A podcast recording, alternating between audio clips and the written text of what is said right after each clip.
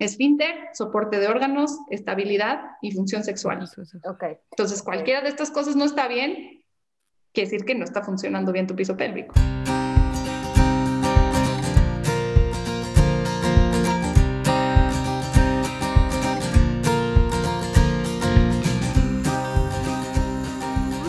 Hola, ¿cómo están? Bienvenidos a su podcast Entre Tomas. Yo soy Abril. Y yo soy Brenda.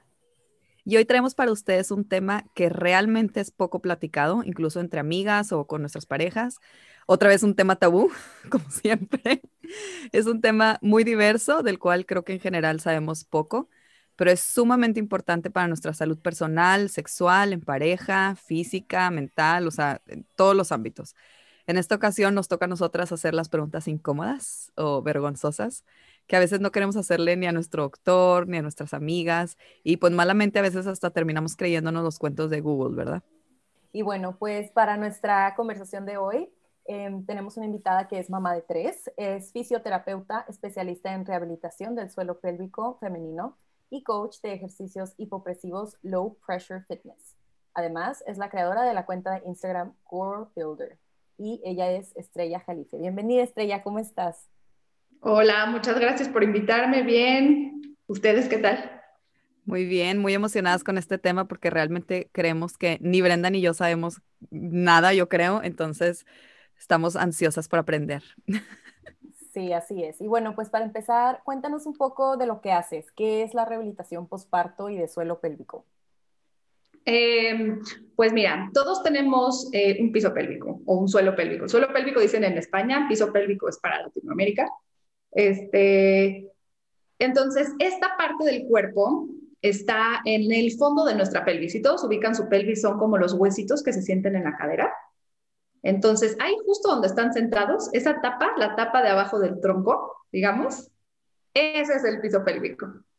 Entonces, el piso pélvico es un grupo de músculos y de ligamentos y de otras estructuras que eh, cierran la pelvis por abajo.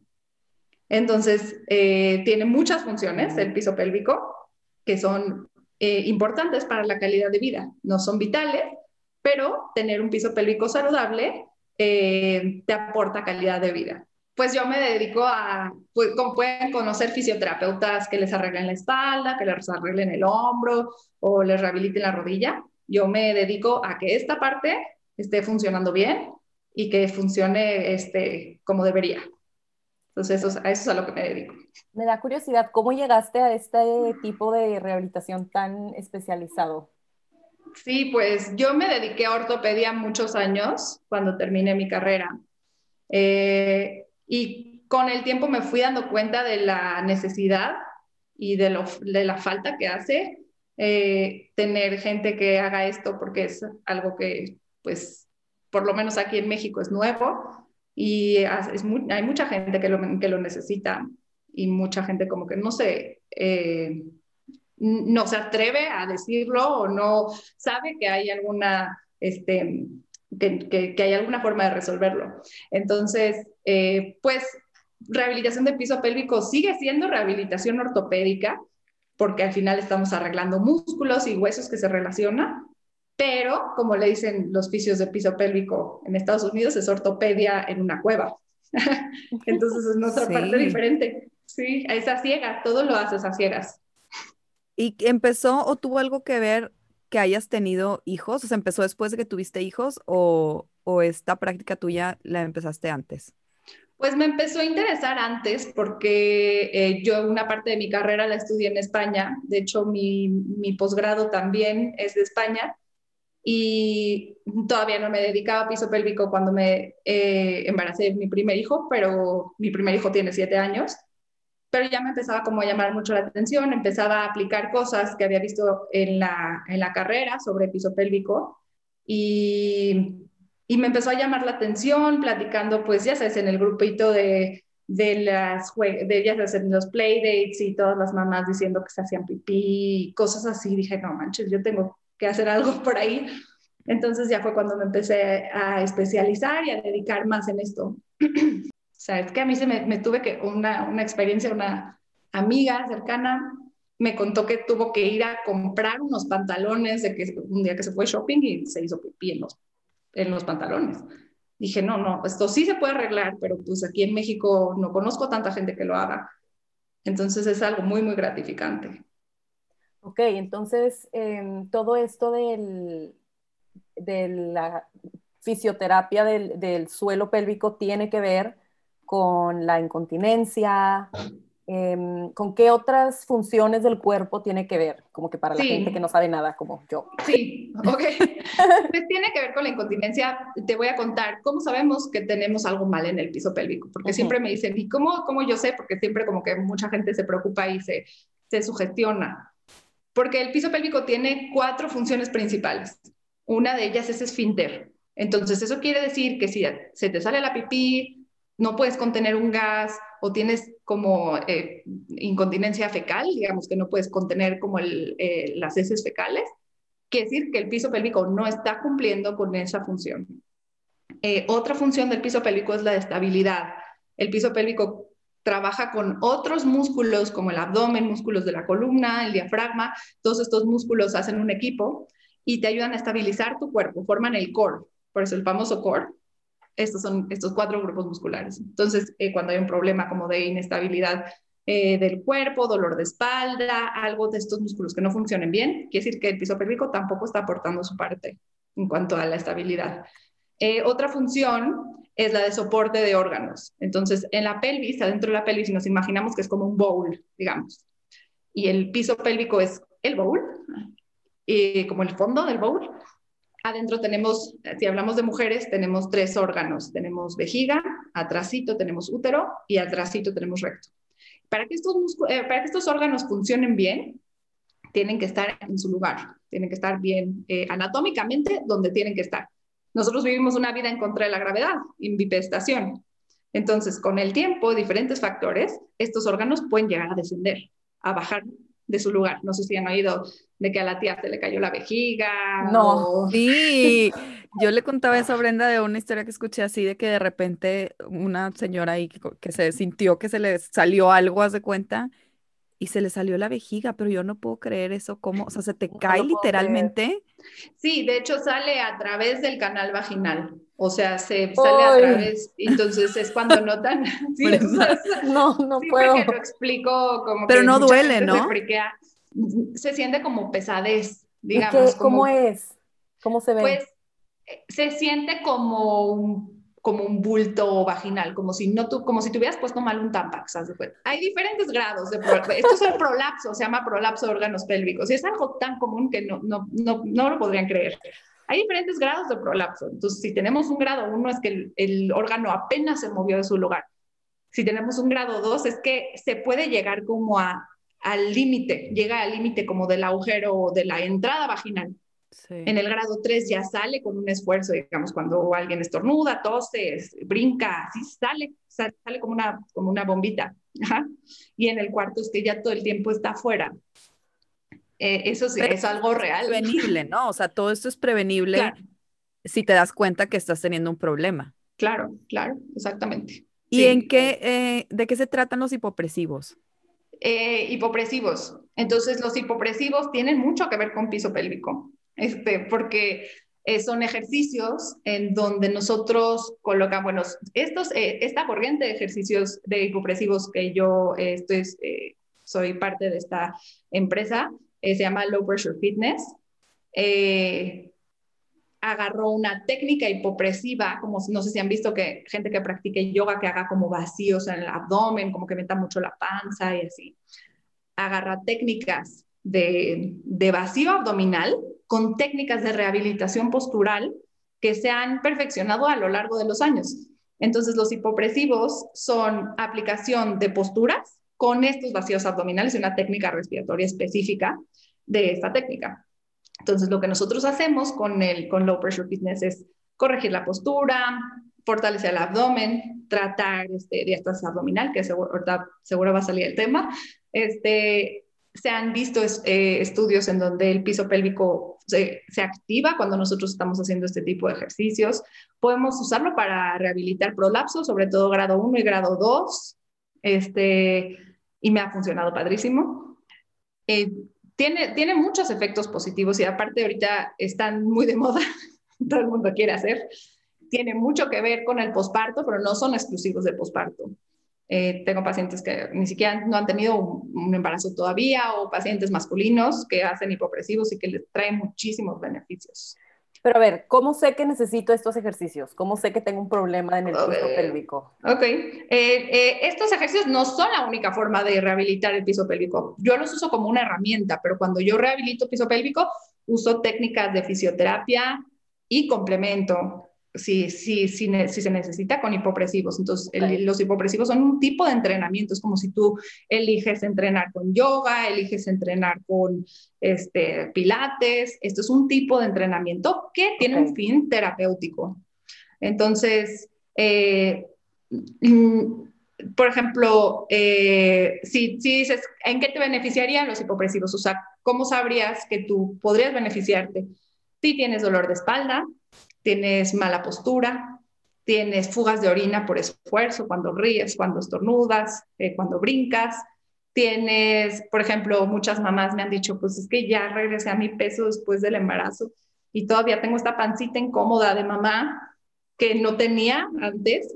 Este, muchas veces eso puede ser diástasis abdominal. La diástasis abdominal, de acuerdo a la revista F Salud, se produce cuando los músculos rectos del abdomen se separan. Este músculo, dividido en dos partes simétricas del lado derecho e izquierdo del abdomen, se encuentra en la cara anterior y va desde las costillas hasta la parte superior del pubis. Normalmente la diástasis va asociada al crecimiento de la tripa por sobrepeso o durante el embarazo. La diástasis va más allá de un problema estético. Algunos riesgos son aumento del volumen del abdomen, hernias umbilicales, problemas digestivos, dolor pélvico o de espalda, incontinencia, entre otros y, los hipopresivos ayudan para dieta abdominal, para contener bien el abdomen. Eh, también tiene un efecto de entrenamiento respiratorio, eh, efectos eh, positivos con el estreñimiento. Entonces no es necesariamente como que los haces porque tienes un problema. Podrías simplemente hacer ese tipo de ejercicio y beneficiarte de que no te van a pasar todas estas cosas, pero no, no lo buscas porque ya estás en el problema, ¿no? Sí, es una forma de, de, es hacer un ejercicio preventivo. Siempre yo digo que la medicina preventiva es la mejor de todas. Claro. Antes de arreglar el problema antes de que aparezca. Entonces, sí, eh, practicar con hipopresivos es un ejercicio de bajo impacto, es un ejercicio donde involucra respiración, donde involucra mente, involucra vísceras, entonces eh, columna, que es como el centro de nuestro cuerpo. Entonces, tengo pacientes que empezaron a hacer hipopresivos por un problema y se quedaron con la práctica porque realmente les enganchó. Ok. sí tiene un fin terapéutico, pero puede ser una práctica como cualquier otra. Ok. ¿Y cuáles son los problemas más comunes con los que te llegan pacientes? Eh, yo creo que el más común que, que, he visto es incontinencia urinaria de esfuerzo después del embarazo. Esto es de lo más tenemos nosotros tres tipos de incontinencia urinaria. Eso quiere decir que no tienes control de lo que sale de tu cuerpo. O sea, siempre me dicen, ¿a partir de cuántos mililitros eh, se considera incontinencia urinaria? Me dicen, si, nada más me sale una gotita es, y yo les respondo, ¿tú tuviste control sobre esa gotita? Me dicen, pues no, no tuve control. Entonces, es incontinencia, porque tú no tuviste control de la gotita que sale. O sea, la gente que tipo me hice pipí de la risa ya tienes un problema. Sí, así, de que, de que me están, nos estamos riendo y, ay, se me salió la pipí y me pongo seria así, no. ay, qué risa. Es que lo escuchas bastante, entonces uno piensa que es normal. Eso es lo más común, lo más común que, que, he visto, pero ah, justo les iba a hablar de esta cuarta función del piso pélvico, que es la función sexual. Y es algo muy común encontrarme pacientes con dolor sexual. Muy, muy, muy extremadamente común. Pero lo raro es que la gente no refiere estos dolores con su médico o cree que es normal o me he encontrado con respuestas horribles que les han dado sus ginecólogos y es como somos, no somos tantas en la Ciudad de México, tantas fisioterapeutas que nos encargamos de este problema, poco a poco mi práctica diaria se ha vuelto eso, ayudar a gente que tiene eh, relaciones sexuales con dolor. Entonces... ¿Y también esos, esos ejercicios ayudan a eso? No, los hipopresivos no ayudan. Eh, los hipopresivos, por ejemplo, los uso para cuando hay incontinencia urinaria de esfuerzo, este, para cuando tenemos diástasis abdominal, dolor de espalda, pero para cuestiones sexuales eh, hago terapia manual, fisioterapia. Entonces eh, son técnicas manuales que yo hago siempre como que se sacan, se sacan de onda a mis pacientes cuando les explico en qué consiste pero realmente es como cuando tú tienes un dolor, no sé si has ido al fisioterapeuta por el dolor de cuello, que tienes puntos gatillo, así, es que me duele justo aquí, así, es justo alrededor de mi hombro o alrededor de mi cuello, me duele el hombro, pero justo ahí. Entonces, estos se llaman puntos gatillo. Estos puntos gatillo pueden aparecer en el piso pélvico porque son músculos. Y esto, eh, eh, ya la forma de, de irlo manejando es con la técnica manual. Entonces, masajes, haz de cuenta digamos, masajes, técnicas de liberación, hasta estiramientos, hacemos. Ok, Queremos, tenemos muchas preguntas aquí. Que, Espérate, pero aparte quiero retomar porque dijiste que eran cuatro, no sé si ya mencionaste los función cuatro. Sexual, sí, función ah, sexual. Ajá. Función sexual, eh, ¿por qué? El piso pélvico tiene que tener la suficiente tensión como para que sea placentera la relación y la suficiente elasticidad como para que no sea dolorosa además, además de que los músculos superficiales del piso pélvico se encargan de bombear sangre a los cuerpos eréctiles, tanto de la mujer como del hombre. Entonces, esa es otra de las funciones. Ya quedamos que es esfínter, soporte de órganos, estabilidad y función sexual. Okay. Entonces, cualquiera de estas cosas no está bien, quiere decir que no está funcionando bien tu piso pélvico. Hasta, ok, tengo muchas dudas aquí. Em, y esta va a ser una de esas preguntas que yo voy a em, sacrificarme para que la gente no la tenga que hacer. ¿Qué tanto dolor en las relaciones sexuales es normal? ¿Qué tipo de dolor es normal? ¿Qué tipo de dolor no es normal? Nada. Nada. nada. No es Absolutamente nada.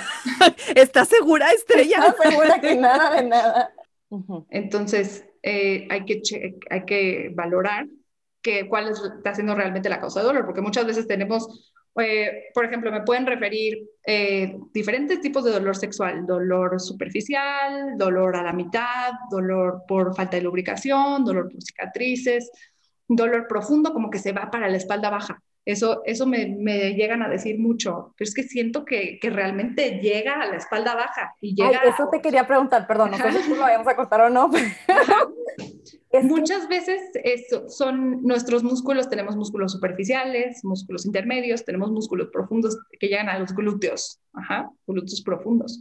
Entonces muchas veces tenemos puntos gatillo ahí donde nos está molestando cada vez que entra. Pero entonces ahí no nos, no nos debemos nosotros, porque es algo que hablo mucho con mis pacientes, no conformarse con el dolor y decir, pues me aguanto buscar la manera y si la pareja es, pues él es comprensivo y todo, pues va, va a, a ver de qué forma te ayuda a hacerlo pues de alguna manera que no te moleste y con algunas posiciones que, que, no, que no tengas dolor.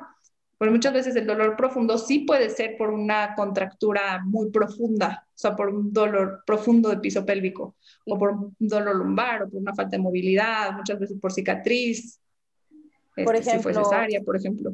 Si hay dolor en la relación sexual y no tienes la matriz volteada, ok, dijimos que no es normal. No es normal. Punto aquí es que ningún tipo de dolor es normal. Pero cuando sé que necesito ver un médico, em, sí, o sea, cuando es un dolor que ya necesita atención médica o a lo mejor es que andabas muy tensa o no estiraste o no sé, o sea. Sí, pues eh, también depende del dolor sexual, depende de muchas cosas. Si es algo que es persistente o si es una vez, si es algo que es persistente, que digas, no manches, desde toda la vida me ha dolido o desde que tuve hijos me duele constantemente y cada vez que intento duele, eso es lo que digo que no es normal. O sea, no es normal sentir dolor en, si un día te dolió por falta de lubricación, que es una causa muy común eh, de dolor sexual, y muchas veces por cambios hormonales, por la lactancia y porque ese día no lubricaste bien o, o así, Em, eso es una causa de, dolor sexual, la falta de lubricación. Este, otra, otra causa puede ser eh, el vaginismo. El vaginismo es algo muy común, se oye horrible, porque de hecho qué feo nombre, pero es eh, una tensión muscular en los músculos que rodean la vagina. Entonces, estas personas con vaginismo toda la vida han tenido dolor sexual. Y esto es lo que digo, no es normal que duela, no, no, es, o sea, no es normal que duela la penetración, es algo que tiene que, que, que fluir. Entonces, eh, muchas veces el vaginismo, que es una causa muscular, eh, se puede solucionar y se dan cuenta porque o tienen dolor en las relaciones sexuales o cuando van al, chequeo con el gineco no soportan cuando meten este, pues el dilatador para hacer eh, un papá Nicolau o para que los chequen este, el cuello uterino o para el chequeo con el, con el ginecólogo no soportan que el ginecólogo entre. Entonces yo trabajo con algunos ginecólogos que eso es como un punto que, o sea, como una bandera roja, así de, ¿esto te dolió? Sí. Entonces les preguntan, a ver, ¿te estás teniendo dolor en las relaciones? Sí, desde siempre. Ah, pues entonces necesitas piso, piso pélvico. Porque muchas veces como que no es como que vas por eso, sino que con el tiempo te das cuenta que, que es algo que está mal contigo y que lo tienes que arreglar. Muchas veces el dolor sexual aparece después eh, del embarazo y puede ser por eh, que se quedó alguna tensión muscular después del embarazo o por la episiotomía o desgarro o algo que haya sucedido durante el parto. Entonces, eh, imagínense que ustedes traen el cuello de, su playera. Entonces, si ustedes hacen una costura eh, por una episiotomía, digamos, es una episiotomía un desgarro y hacen una costura. Y entonces, después de esta costura, pues nosotros tratamos de meternos la, la playera pues, todos los días. Y esta costura, pues va a jalar, entonces, esta eh, episiotomía no siempre, pero la mayoría de, de las veces tiende a ser molesta, por lo menos al principio. Muchas veces se queda este dolor si la, si la episiotomía fue muy, tuvieron que hacer un corte muy grande o el desgarro fue muy eh, aparatoso y entonces queda una cicatriz fuerte, una cicatriz que molesta cada vez que entra. Entonces, lo que nosotros hacemos es liberar la cicatriz de forma manual y enseñarle a la paciente. Este, si alguien, eh, tengo una, de hecho, una infografía padrísima para ayudar como el masaje de, de periné, con mucho gusto se las paso por si alguien les dice, ah, no, si quiero esta información. este, se, las, se, las, paso ahí a las redes. Ajá. Entonces, este, e, esa es otra causa por la que puede doler.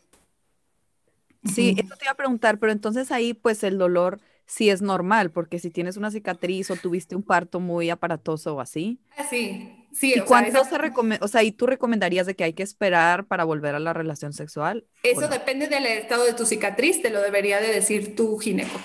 Si tu gineco te dice tu cicatriz está perfecta, ya puedes, entonces, ahí es donde yo les digo a mis pacientes, empieza con tu masaje antes de, volver. Si la cicatriz, no sé, alguna vez, si han tenido alguna cicatriz por una cirugía, la piel se siente rara. Sí. Entonces, imagínense una cicatriz en el periné.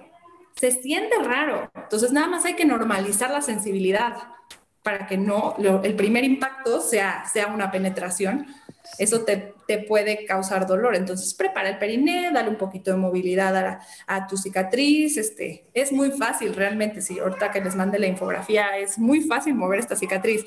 Digo, me preguntaron qué tanto dolor es normal. Si esto, si tienes una cicatriz, sí, pues es normal que te duela por la cicatriz. Pero cuando me preguntan eso, yo digo, no, no está bien que te duela, o sea, no, debes aceptar así de, bueno, pues así voy a vivir para siempre.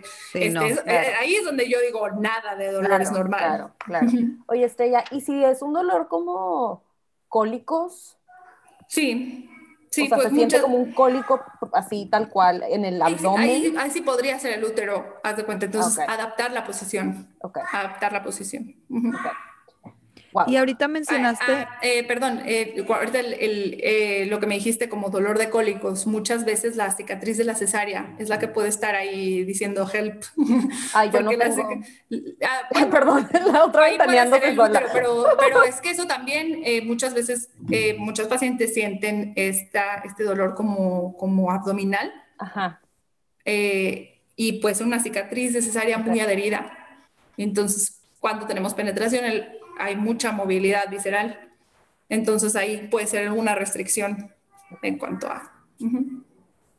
Perdón. Wow, está súper interesante porque mira, o sea, de historias de amigas que, que hemos tenido parto o que hemos tenido cesárea o así, muchas veces pasan muchos meses de que es que no puedo. Hace poquito de una amiga igual ya tenía como seis meses posparto y no, o sea, me sigue doliendo un chorro y así, yo, es que ya no es normal, dije, seis meses es muchísimo, pero ahora que te escucho, digo, pues tal vez ni dos meses hubiera sido normal si no has tenido, pues, una buena rehabilitación, ¿verdad? No, y sí, o sea... El, como tú decías, el tejido de las cicatrices, yo tuve una cirugía en el estómago y, uff, ¿qué fue? Hace tres años y cacho, y todavía siento raro el tejido de las cicatrices. Ya a veces, por ejemplo, me roza una camiseta y siento como, como si trajera algo pegado que no fuera mi piel. O sea, sí. y es tejido que está en contacto todo el tiempo. una cicatriz interna, pues claro que es mucho más difícil que la sensibilices porque pues no estás, no está ahí rozándote con la ropa todo el día, ¿no? Una cicatriz vieja abdominal también puede ser causa de dolor sexual. Por eso siempre que voy a ver a una paciente con dolor sexual, le pregunto, ¿qué, qué cirugías has tenido? Y me dice, no, este, pues tuve, un, no sé, dos cesáreas. Ah, va. Y cuando estoy explorando el abdomen, digo, ah, pero tuviste una laparoscopía. Sí, este, porque se sí, pero fue, no sé, hace 15 años. Ah, bueno, pues es que esta laparoscopía también puede traer adherencias. O tienes una apéndice, eh, tienes, tuviste una apendectomía. Sí, pero fue de hace 10 años. Ah, bueno, pero pues esta cicatriz está añeja, no sé, puede estar eh, jalando todo el tejido facial por adentro, todas las fascias. Entonces, eso trae, traerte también dolor eh, y como em, te está impidiendo el movimiento visceral. Eso también, mucho, hago mucha liberación de cicatriz, pero si tiene que ver, o sea, me la paso mucho haciendo movimiento este, de la piel, tanto en el abdomen como en la espalda baja. Me dicen, pero si mi dolor es sexual. Y yo, sí, sí, pero pues todo esto tiene que ver. Y si yo te deshago aquí, sí, tú déjate. Oye, me surge una duda. ¿Y hay alguna, o sea, cuando estás en, en un diagnóstico, ¿hay alguna manera de darte cuenta si el problema es más como mental o hormonal? De que, oye, no, pues es que más bien tú tienes, ya sabes, como una descomposición hormonal y por eso te vienen estos dolores o así. Por eso la importancia de hacer una buena historia clínica, checar realmente cuál puede ser la causa de dolor. Mucho me puedo encontrar, y ahorita que dijiste que es mental, y si tú te metes ahorita en Google, como dijeron al principio, a buscar vaginismo, van a ver que, que, que la mayoría de las respuestas van a traer causa psicológica. o eso te después de o después de, este, de un abuso sexual o después de alguna experiencia traumática, que es Puede ser que sí, pero no es la causa, no es la causa. Este, y muchos ginecólogos aquí han dicho a sus pacientes que después llegan conmigo y les dicen así de, este, pues tómate una copa de vino chula. Ay, ya. No. Qué horror. O, les dicen así de, pues tú síguele, sigue teniendo hasta que un día se te vaya que te pues, a aflojar. Ay, no, qué dolor. O que un día, o que les dicen así de, este, pues tuve una paciente hace poco, o sea, no ha tenido ningún, ningún embarazo, y le dijo su gineco, este, pues hasta que tengas un parto vaginal, eh, se te va a abrir y todo esto pues va a estar bien. Y mi paciente se quedó así de, es que estrella, y si no tengo parto vaginal, y si tengo puras cesáreas, ¿qué voy a hacer? Nah, pues esa no es una respuesta. Porque muchas veces, o sea, digo, no es la manera, no es cómo se arregla. Y no, no sé si, o sea, si es por falta de información o por, por si ellos, ellos son escépticos al tratamiento fisioterapéutico. Pero, pues, también hay que meterse a investigar y que una paciente se vaya cabizbaja de tu consultorio, yo creo que, que no está bien. Así que te diga, toda la vida vas a tener, a menos de que te tomes una copa de vino cada vez que quieres tener relaciones así de, no, o sea, esto no debe de ser así. Entonces, muchas veces les digo a mi paciente, si tienen una causa muscular y entonces tú cada vez que tienes una penetración sabes que te va a doler, pues tus músculos también van a tener como cierta protección, te van a decir, no, no, no, por aquí que no entre nadie. Entonces, esta misma tensión protectora se vuelve una tensión muscular que duele. Entonces ya no sabemos si fue el huevo o la gallina. Y esta misma angustia hace que dejes de lubricar o que disminuya tu lubricación y que tus músculos estén así. Nada pasa por aquí. Claro. Por eso sí tiene un componente psicológico, claro. Y un componente de ansiedad. Y justo salió un estudio hace un mes que dice que la mayoría de las pacientes que tienen alguna disfunción sexual tiene un componente de ansiedad o de depresión. El estudio que menciona Estrella es del journal Sexual Medicine. Se publicó en septiembre del 2020 y se llama Exploring Pain-Related Anxiety and Depression in Female Patients with Provoked Vulvodynia with Associated Overactive Pelvic Muscle Dysfunction. Como siempre que mencionamos material bibliográfico, les dejamos los datos y el DOI del artículo en la descripción del capítulo. Naturalmente, naturalmente, pues imagínate. Entonces, eh, no es la causa, no es, o sea, no nada más lo trata un psiquiatra, es un equipo multidisciplinario y como dice Abril, me preguntó si, si en algún rollo hormonal, si tiene algún rollo hormonal o algún rollo, este, no sé, de... Digo, las hormonas lo menciono porque yo he leído un poco de que obviamente el posparto y con la lactancia y pues la prolactina y así afecta mucho a la libido y no lubricas y todo esto. Entonces digo, pues también creo que tiene mucho que ver que, que no vayas a tener una, una relación igual que si no tuvieras bebés, ¿verdad? Sí, 100%. Por eso la, por eso la importancia de informarse. Porque si, si tu gineco te dice, pues ya estás lista, ya puedes tener, hacer tu vida normal. Entonces tú vas, pues tu chavo quiere tener relaciones y tú pues no lubricas y no tienes idea por qué te está doliendo. Y pues eso te da ansiedad, a lo mejor te hace protegerte, a lo mejor este, pues ya no quieres, ya no tienes ganas. Entonces, si tú sabes que con la lactancia tú tienes un desajuste hormonal, que no vas a estar lubricando igual, pero te puedes ayudar de un lubricante externo. O le puedes decir a tu gineco, o él te dice, bueno, estás en lactancia, vas a regresar a tu vida sexual, puedes usar esto que yo te voy a recomendar para que no tengas dolor. Entonces ahí sería como una buena, un buen manejo de, la, de regresar a la vida sexual en el posparto. Claro, claro. Porque por sí, de, por sí regresar a la vida sexual con el bebé. claro. Pero siento que ahí también la importancia de, abrir estas conversaciones, que a veces hay gente que, digo, no lo entiendo, pero no lo juzgo, que, que, te da, que les da pena hacer este tipo de preguntas a sus doctores, entonces... Esto se queda así. Ajá. Sí. Em, pregunta súper ignorante y novata. No. Eh, pero pues bueno, seguramente si yo la tengo, alguien más también la tendrá. ¿Afecta, eh, por ejemplo, si estás sentado mucho tiempo en el día o en qué posición estés sentado eh, a, la salud de tu piso pélvico? En cuanto a circulación, muchos pacientes sienten como dolor perineal, como pesadez perineal, porque a lo mejor la presión del asiento sobre el piso pélvico no está dejando que circule bien la sangre y eso puede traer dolor. Entonces, digamos que así sí está bien y muchos de mis pacientes que tienen lesiones ortopédicas son oficinistas por pasar horas sentados y horas, este, pues, con la mirada fija y este... Me dolió la espalda nada más de platicar de eso. Sí, por eso siempre recomiendo hacer breaks para hacer por lo menos cada media hora, tomar las llamadas caminando, por ejemplo. Eso es algo que, y ahorita que pues todos estamos en home office, o por, por lo menos aquí en México, este, todos estamos en home office, que tomen las llamadas caminando, que no estén todo el tiempo sentados, porque también para la espalda, así para el piso pélvico, pero mucho para la columna, nuestro abdomen pues dice, va, y aquí no me necesitan, y entonces empieza a dormir, y debilidad abdominal, mucho rollo biomecánico. Entonces, o sea, el piso pélvico no, no trabaja solo. Si hay un problema de piso pélvico, también hay que ver qué pasa alrededor, qué pasa en el abdomen, qué pasa en la columna, qué pasa en el coxis, qué pasa el coxis es algo súper importante.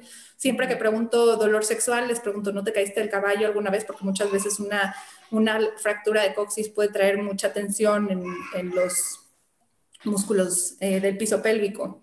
No, hombre, y eh, después del parto, o sea, tu, tu, coxis se mueve por completo. Ah, sí. Se abre. Bueno, Brenda, no sé si tú sabías, pero pues está como así.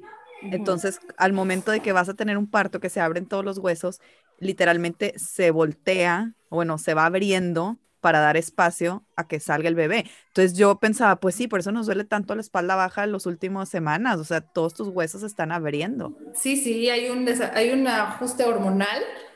Todas tus articulaciones, pues tu pelvis tiene que abrirse para que pase una cabeza de dos centímetros. Entonces, toda la pelvis tiene diferentes articulaciones. Yo sé que, bueno, imaginen que toda la pelvis tiene por lo menos el pubis que está adelante, en el sacro articula con los huesos ilíacos, tenemos dos articulaciones atrás, tenemos el sacro con el coxis y todas estas articulaciones tienen que tener, eh, que abrirse.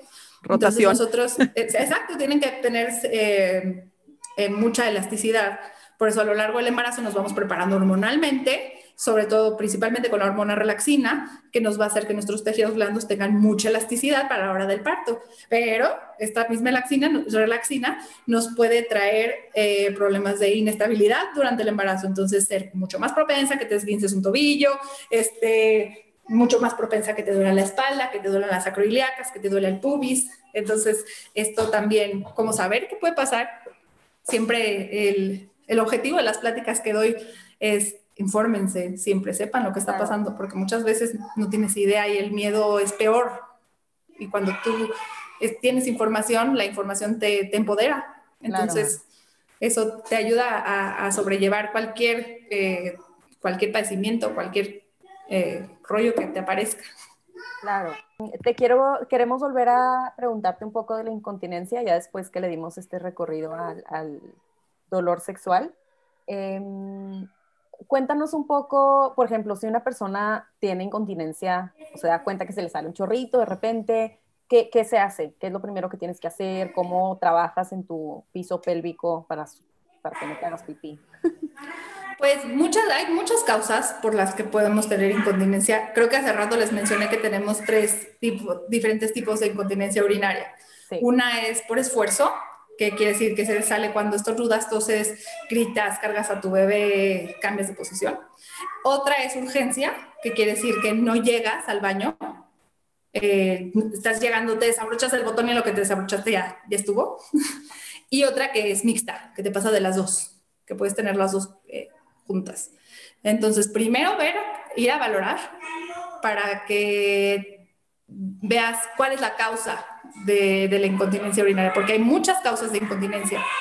Entonces, eh, valorar y ir con un profesional, o sea, recomiendo que sea fisio de piso pélvico, comentarlo también con ginecos si hay alguna otra, eh, o sea, siempre me gusta ver estas disfunciones eh, con un equipo, ya sea el gineco, ya sea uroginecólogo, este, que también son médicos que, que nos ayudamos mucho, este, y tratar esta disfunción en conjunto.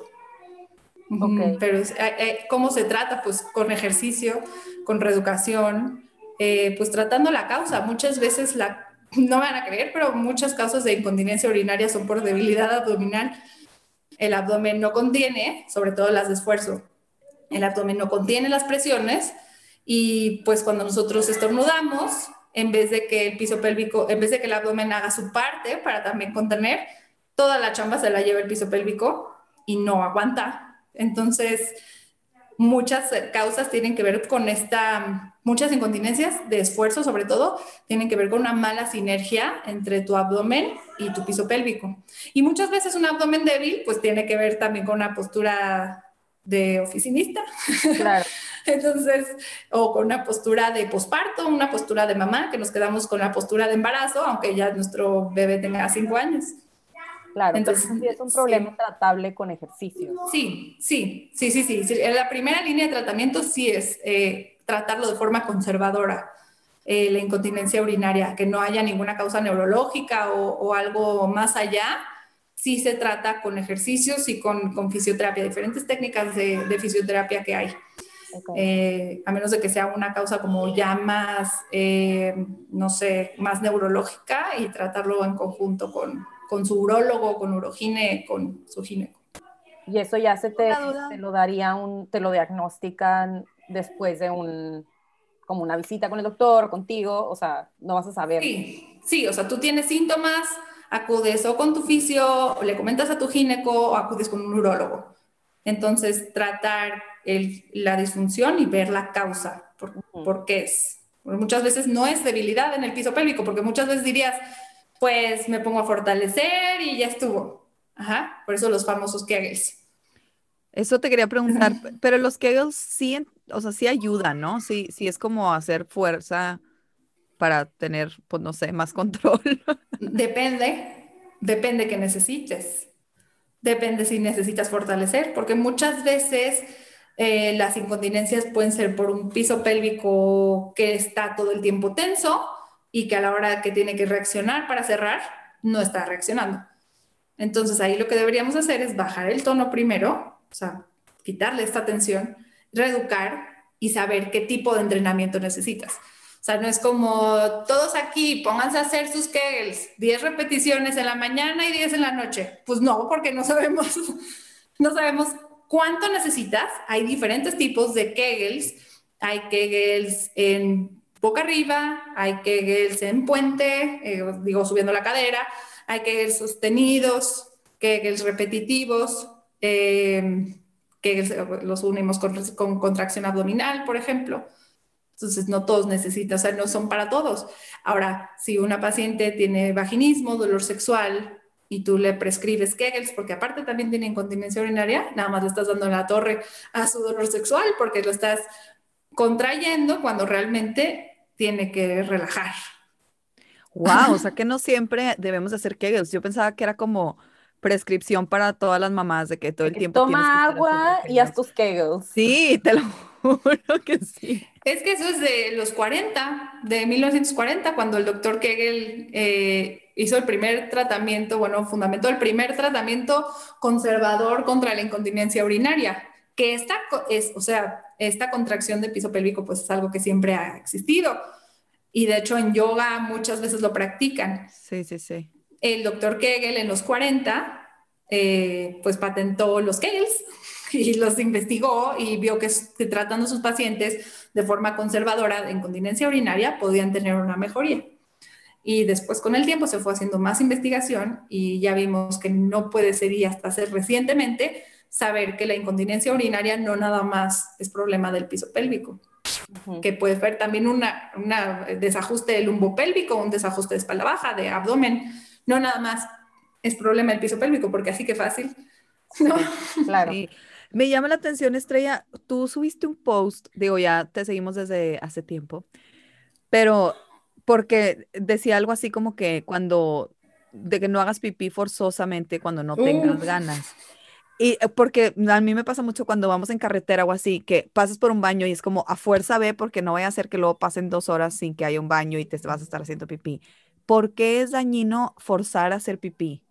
Ok, siempre, la mayoría de mis consultas, la mayor parte de mis consultas, me la paso dando educación a la paciente, porque siempre, como cambiando un poquito los hábitos, puedes tener mejor eh, pronóstico de tu tratamiento. Entonces, ¿por qué no recomiendo? Digo, si vas en un viaje de carretera y dices no va a haber baño, pues sí, vacía. Pero si estás en la oficina y te paraste por unos papeles y se te cruzó el baño y tú vas nada más para que el rato no te dé ganas, eso es un error. ¿Por qué? Porque tu vejiga es como un globo y tu vejiga se va a adaptar a la cantidad de líquido que tú le metas. Entonces, eh, la, única trabajo de tu vejiga es almacenar, almacenar orina para que es socialmente aceptable ir a vaciar. Entonces, si tú vacías tu vejiga, ¿qué le cabe a una vejiga viva? Digamos, a una vejiga con tono muscular, porque realmente está cubierta de músculo, le cabe entre 400 o 500 mililitros. Entonces, si tú cada vez que se llena con 200 mililitros, se te cruzó un baño y dices, bueno, pues voy a ir a vaciar. Y a los media hora vacías otra vez con 100 mililitros y luego vacías otra vez con 200 mililitros, pues tu vejiga va a decir, a los 250 mililitros, esto ya va a ser una urgencia. Entonces, ya no voy a dejar que, no me voy a adaptar a más cantidad de líquido. Entonces, esto se va, se va haciendo crónico y cada vez, y, ahora ya no vas a aguantar más de 200 mililitros y tus micciones, o sea, tus idas a hacer pipí, cada vez van a ser más eh, juntas. Entonces, en vez de ir a hacer pipí unas 7, 8 veces al día, que digamos que es algo más o menos normal, se han convertido en 14 o 15 veces de hacer pipí. Y entonces ahí es donde esta, esta frecuencia miccional se va a convertir en urgencia, porque ya se vuelve como un hábito mm. de, de, ir a vaciar a cada rato. Y es que esto es algo que eh, te encuentras siempre que la mamá o la abuelita, si aunque vayas al Oxxo, haz pipí antes para que no te vayan a dar ganas. Sí, sí, sí. Pero qué fuerte, porque estamos haciendo exactamente lo contrario de lo que tu cuerpo necesita. Porque, por ejemplo, yo me acuerdo de chiquita, yo iba al baño, iba, voy, Sí. 80.600 veces al día. Entonces, era viaje, no, Brenda tiene que ir a hacer pipí en cada esquina que se aparezca, porque si no, nos vamos a tener que estar parando en carretera. O todo el tiempo, todo yo era tipo, haz pipí, haz pipí, haz pipí, porque... Pero entonces lo que estaba haciendo es... Lo contrario. educar a- ajá, educar a mi vejiga a que tengo que hacer pipí cada dos minutos. Exacto. Gracias, mamá. Bien indignada. Pues es que eh, eso no es calidad de vida. Tú dime si Ok. está padre que llegues a un lugar nuevo y que en vez de estar disfrutando, paseando, estés ching. Y si al rato me dan ganas de hacer pipí, ¿qué voy a No, hacer? Es terrible. Y hay, habrá un McDonald's por aquí que me meta. Además de que la vejiga tiene también mucho componente como psicológico, con tu estado de ánimo. Entonces, a veces cuando estás nerviosa, como que se te dan un, un poquito más de ganas que de lo normal. Sí. Eh, pero si tu vejiga está acostumbrada a vaciar cada 20 minutos, pues cada 20 minutos, aunque no tengas un baño cerca, te va a decir, oye, ya es lo máximo que aguanto. Entonces, esto también eh, me toca a veces corregirlo con fisio. Esto también se corrige con fisio.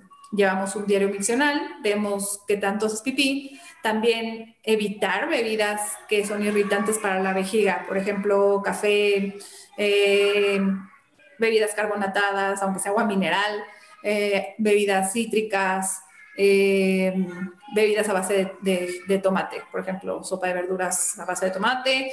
Eh, todas estas bebidas o estos líquidos son alcohol, son este, irritantes para la vejiga. No estoy diciendo que sea malo, sino que te va a hacer ir más seguido al baño. Por eso cuando tomas café, como que ya te estás asegurando unas tres veces de aquí a dos Sí, horas claro. porque es, es irritante para la vejiga. Entonces, estas pacientes que se llama, esto se llama entrenamiento vesical. Estás entrenando a tu vejiga para que, para que, para que pueda dar de sí un poquito más y tú reeducando a tu cuerpo a que estas micciones no sean tan seguidas, cambiando hábitos, a lo mejor algunas técnicas de inhibición de la vejiga con el piso pélvico. Esto también es algo que me toca eh, a mí eh, corregir. Muchas veces cuando tengo estas pacientes lo hago en conjunto con un urólogo. Eh, si esta paciente no tiene nada más que malos hábitos, tiene muy buen pronóstico y se- el 80% de las pacientes eh, quedan excelentes. Pero también podemos encontrarnos con otros rollos. Eh, por ejemplo, cistitis intersticial, que es una condición ya propia de la vejiga, eh, no sé, algún rollo neurológico, ahí sí, como que tendríamos que hacerlo como en conjunto con un gineco, que, perdón, con un urólogo. Ok, Eso también es algo que me toca. ok. Te voy a hacer una pregunta súper tonta, perdón. No, no hay. Ahí voy con mis preguntas, pero eh, ¿hay algún, pues decías que mucho es psicológico, pero hay algún tipo de co- como entrenamiento pavloviano que cuando estás lejos de tu, o sea, cuenta, yo voy, vengo caminando a mi casa y estoy bien. En el segundo en el que estoy cerca de mi casa ya no me aguanto y tengo Sí. 30 segundos de vida y, y me voy a hacer, pero solo es cerca de mi casa. Sí, sí, sí, sí. ¿Por Sí, por, por este componente psicológico que tiene la vejiga. Te, cuando, la fase de llenado y la fase de vaciado, digamos, la fase de llenado es cuando tu vejiga se empieza a llenar, cuando estamos ahorita todas en fase de llenado. Ujú. Y en fase de vaciado es cuando vamos a hacer pipí. Entonces, cada estos este, momentos o estas etapas las regula diferente sistema nervioso. Y cuando nosotros estamos al borde, digamos, nuestro sistema nervioso empieza como a actuar para cambiar de etapa, Ajá, digamos, del llenado al vaciado, cuando el vaciado es una es una etapa de mucha tranquilidad, de mucha, de que como eh, es el sistema eh, parasimpático que nos hace relajarnos, que la vejiga se dilata, perdón, este, la pupila se dilata, por eso muchas veces les digo a mis pacientes que les cuesta trabajo empezar a hacer pipí, apaga la luz para que tu vejiga se dilate, empieces, todo se relaje, piso pélvico, es la fase de vaciado, y la fase de llenado es piso pélvico contraído para cerrar, este, todo está en alerta, entonces cada vez se hace más, más, más, más, más intenso. Es por eso que, que tiene que ver mucho también con tu sistema nervioso.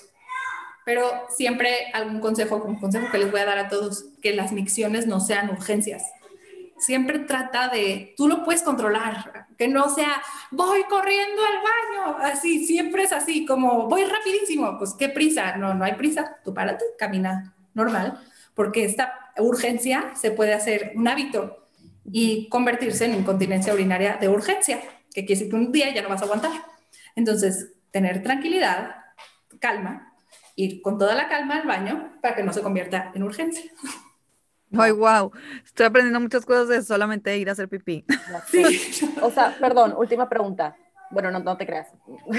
ya, Brenda, para con tu problema ya de incontinencia. Dale, Brenda, dale. Es que es importante. Ok, es que dices, bueno, para que no se convierta en urgencia, pero si en algún momento de la vida sí es una urgencia, que sabes que no hubo baño, como que cuántas horas tiene el ser humano de, de aguante tuviste que, hay que estar viendo, a mí me gustaría como checar, si estamos hablando de un paciente hipotético, checar qué tan seguidos son sus micciones, porque muchas veces dicen, es que yo voy muy seguido al baño y van cada tres o cuatro horas, que es algo normal. Entonces, tres o cuatro horas es, está bien. Eh, lo que dicen algunas bibliografías es que el chorro tiene que durar entre 7 y 10 segundos como para saber que tuviste una un buen llenado de vejiga. Porque muchas veces vas y te sale un chorrito y eso quiere decir que, que vaciaste muy pronto. Sí. Entonces, ver si realmente, o sea, digo, si es urgencia, pues fue urgencia, pero que no todas, o sea, que no todas las micciones sean urgencia. Respira, levántate despacito, camina despacito, desabróchate con, porque mientras más rápido, como que te dan más ganas, ¿no? Sí. Entonces, que no se haga un hábito, siempre como ir este, con los hábitos con mucho cuidado. Sí, a lo mejor reentrenarte para no ponerte en modo vaciado en el segundo que ya tienes ganas. Sí, sí, No, que no se ponga límite tu sistema nervioso. Ajá. Estrella, y yo quiero regresar, al principio comentaste algo de que tú tienes también eh, pacientes o estudiantes, no sé cómo le dices, que son hombres.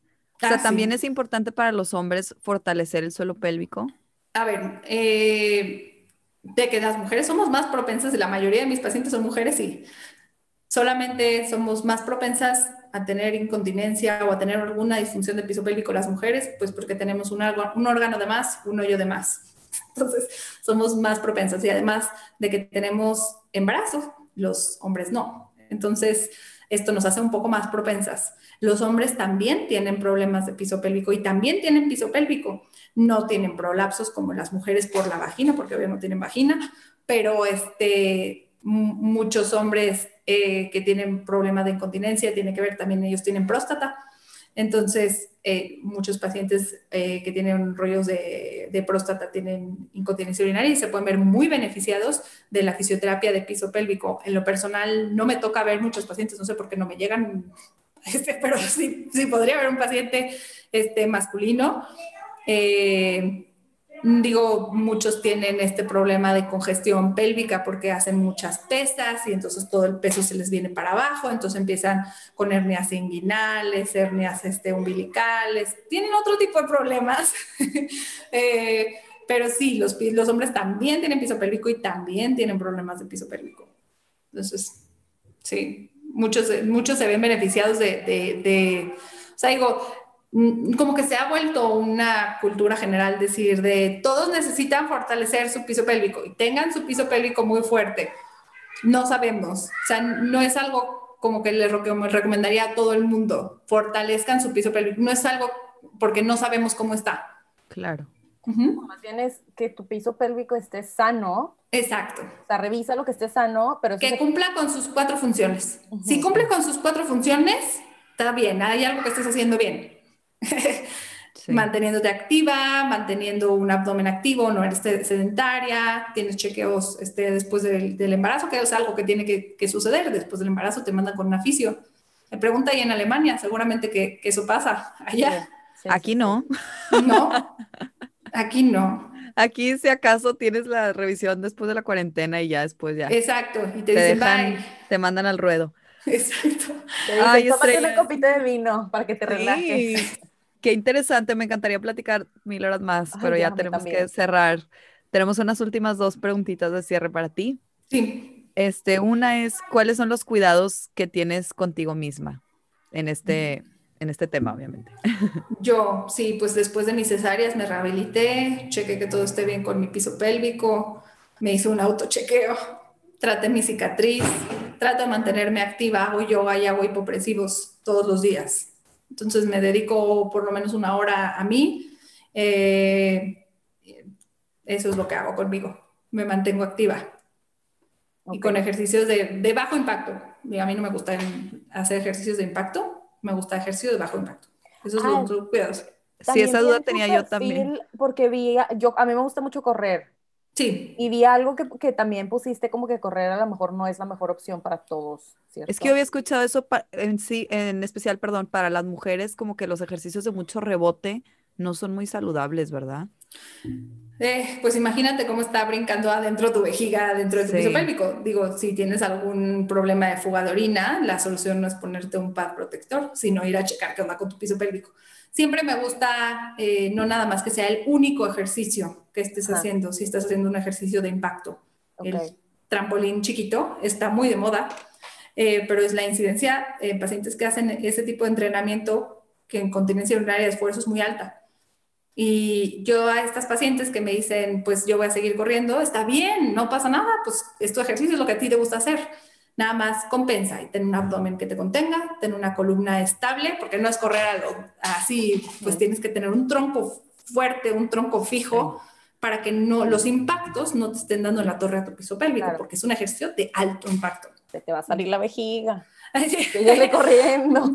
No, pues checar, por ejemplo, eh, a mí me encanta esto, eh, o sea, como prescribir, después de tu, de tu entrenamiento de correr, eh, quédate unos 15 minutos haciendo hipopresivos o haciendo ejercicio de abdomen, no abdominales, eh, específicamente ese tipo de abdominales porque también son de mucha presión. Entonces, si quieres hacer abdominales, compensa con algo de baja presión. Claro, claro. O sea, no me gusta prohibir, decir, no hagas. No, pero balancear y asegurar Balancea, que estés ¿sí? fortaleciendo todos tus músculos. Asegúrate que todo esté bien, sí. Ay, pues sí. Bueno, y nuestra última preguntita de cierre para ti es, em, si les pudieras hacer un regalo a las personas que nos escuchan, ¿qué les regalarías? Sí, pues eh, les voy a dar un consejo, es que siempre pongan atención en su cuerpo, siempre escuchen su cuerpo, si hay algo raro, no es normal.